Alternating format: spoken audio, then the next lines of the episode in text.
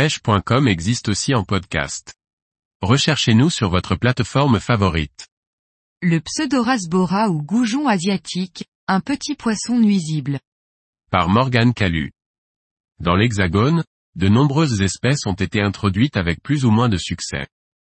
Certaines sont de véritables nuisibles, car elles créent des déséquilibres et mettent en danger les espèces naturellement présentes. Le pseudorasbora en fait partie, découvrons ensemble ce petit poisson.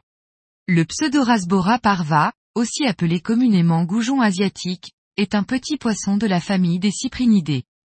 C'est un poisson originaire d'Asie de l'Est, Chine, Japon, Corée, surtout connu pour être un vecteur de maladies.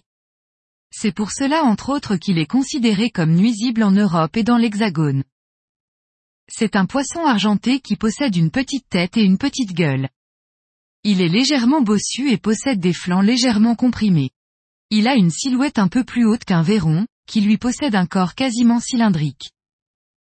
Il possède des écailles relativement grandes pour sa taille.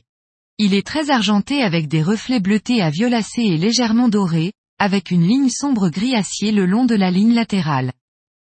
Le pseudorasbora parva est nuisible, car il est porteur sain d'agents pathogènes, dont le plus connu est l'agent rosette. Cette maladie décime une grande partie des populations de poissons autochtones, notamment le rotangle qui est l'un des poissons les plus sensibles à cette maladie et qui est un véritable indicateur de sa présence. L'agent rosette est un agent pathogène mi-animal mi-champignon qui n'a pas d'impact sur le pseudorasbora. Il se transmet par ingestion ou simplement via l'eau aux autres espèces.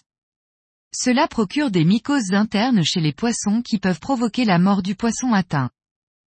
Le goujon asiatique a été introduit par plusieurs biais. Il servait en Europe, avant qu'on ne l'associe à certaines maladies, de nourriture pour des poissons carnassiers d'élevage. Il servait aussi de poisson d'ornement chez certains aquariophiles. Il s'est retrouvé dans la nature du fait d'introduction volontaire la plupart du temps.